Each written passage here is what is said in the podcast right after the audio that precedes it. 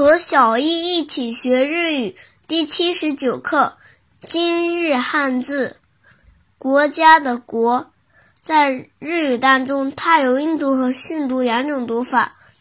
在音读的时候读作 “koku koku koku”，比如“国王 koku koku koku”。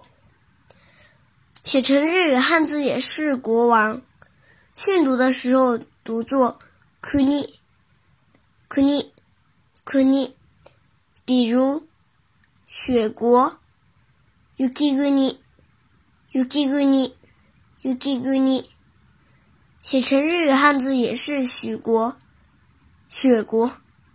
想对照文稿学习的朋友们，请关注我们的微信公众号。日飘物语。it.